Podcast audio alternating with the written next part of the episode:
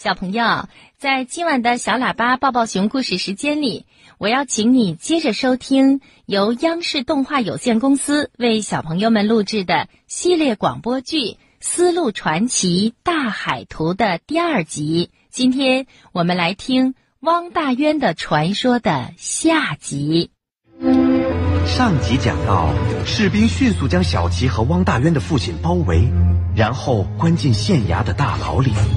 更糟糕的是，小琪被当作海盗定罪，连带汪父一起，第二日就要问斩。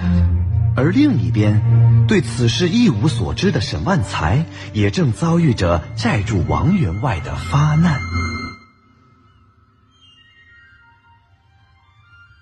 贷款加上利息，一共是十万一千四百两，扣除你抵押的房产、田税和各项物品，嗯，你还欠我一千五百一十六两。能拿的东西我都拿出来了，我已经身无分文了。小子，因为你我损失那么多，我还没地儿哭去呢。剩下的银子限你一个月之内还清，否则你就等着坐班房吧。完了完了！哎呀，这下彻底完了！哎呀，我不想活了！老爷，放开我！放开我！老爷，我不想活！别想不开呀！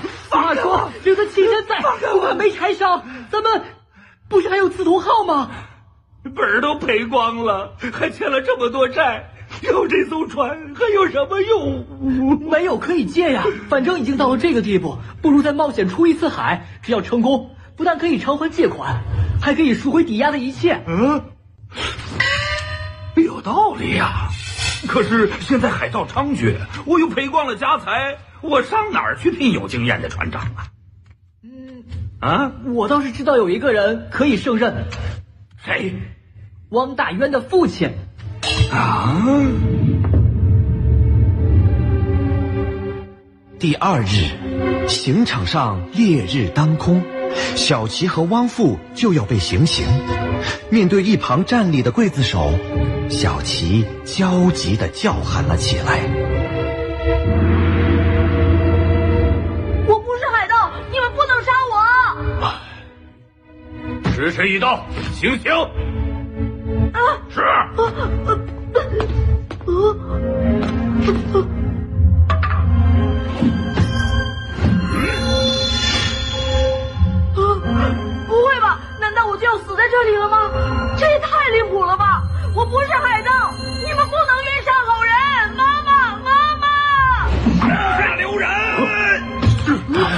万才叔，沈员外，你怎么来了？郑将军。搞错了，搞错了，他不是海盗，不是海盗啊！哼，他来历不明，抗拒官兵追捕，还有什么可抵赖的？哎呀，这完全是个误会。他不但不是海盗，我在商船触礁的时候，他还救过我们呢。哦，是吗？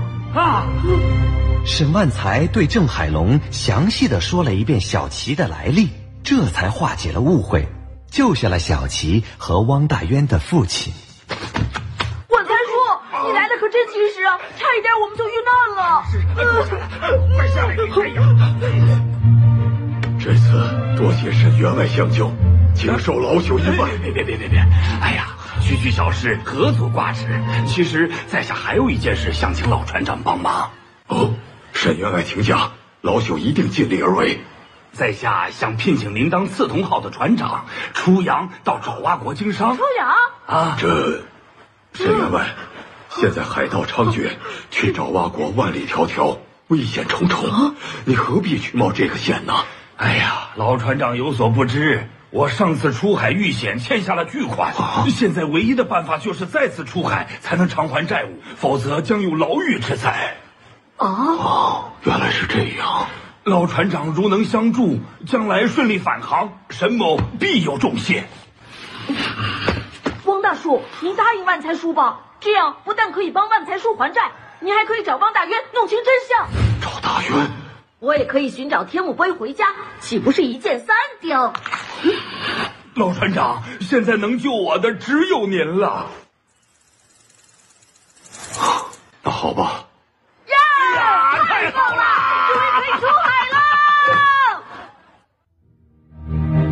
就这样，沈万才、小齐和汪大渊的父亲带着各自不同的目的，准备着向海洋进发。沈万才去筹集资金，而汪大渊的父亲准备带着小齐集结两位新的船员。第一位船员叫牛阿蛮，他天生神力，航海经验丰富，由他来做刺桐号的新舵手。而第二位船员叫胡罗贝，刺桐城最好的造船师。船长，胡萝卜，好久不见呀！真没想到是您，快进来，快进来！哎呀，我正有个发明要给您看呢。来 来来，啊，哇，好漂亮的帆船！这就是你的新发明？这是我在前人的基础上改造的。您能看出它有什么不同吗？好像船舱多了许多隔板，什么都逃不过您的眼睛啊！有了这些隔板，就可以大大降低船触礁的危险，因为即使船壁被撞破，也只有局部会进水，航船依然能继续航行啊。另外，这些隔板隔成的空间也便于存放不同种类的货物，一举两得呀！真是太聪明了哦！等等，我在海洋大百科上读到过，这叫水密隔舱技术，最早出现在唐代。水密隔舱，哎，这个名字好啊！我倒没想到，那以后就叫它水密隔舱。其实啊，我今天来是想请你帮我改造一艘商船。改造商船？我已经答应沈员外做他的船长。准备出洋前往爪哇国了。去爪哇国？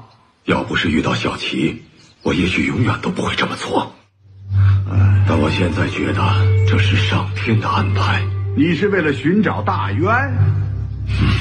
如果他真是海盗，我会抓他归案，以正国法；如果他不是，我要帮他洗刷冤屈，恢复汪家的清白。我明白了，那也算我一个。大渊是我看着长大的，我也不相信他会做出勾结海盗的事。另外，我也想亲自出海验证一下我的发明。有了胡萝卜的支持，汪大渊的父亲带着小齐返回刺桐号。路上遇到沈万才正在集市上购买瓷器，小齐好奇了起来。嗯，好，成交。这些瓷器我统统包了。万财叔，你怎么买那么多瓷器？这你不知道了吧？南海和西洋各国最喜欢的就是我国的瓷器。嗯，这到了外面，那可受欢迎了。另外，瓷器也是很好的压舱物。嗯，装了瓷器的船航行起来更安全呀。哦，明白了。救命啊！这怎么会跑出一头犀牛？听说前两天这辣国进献的犀牛跑了，不会就是他吧？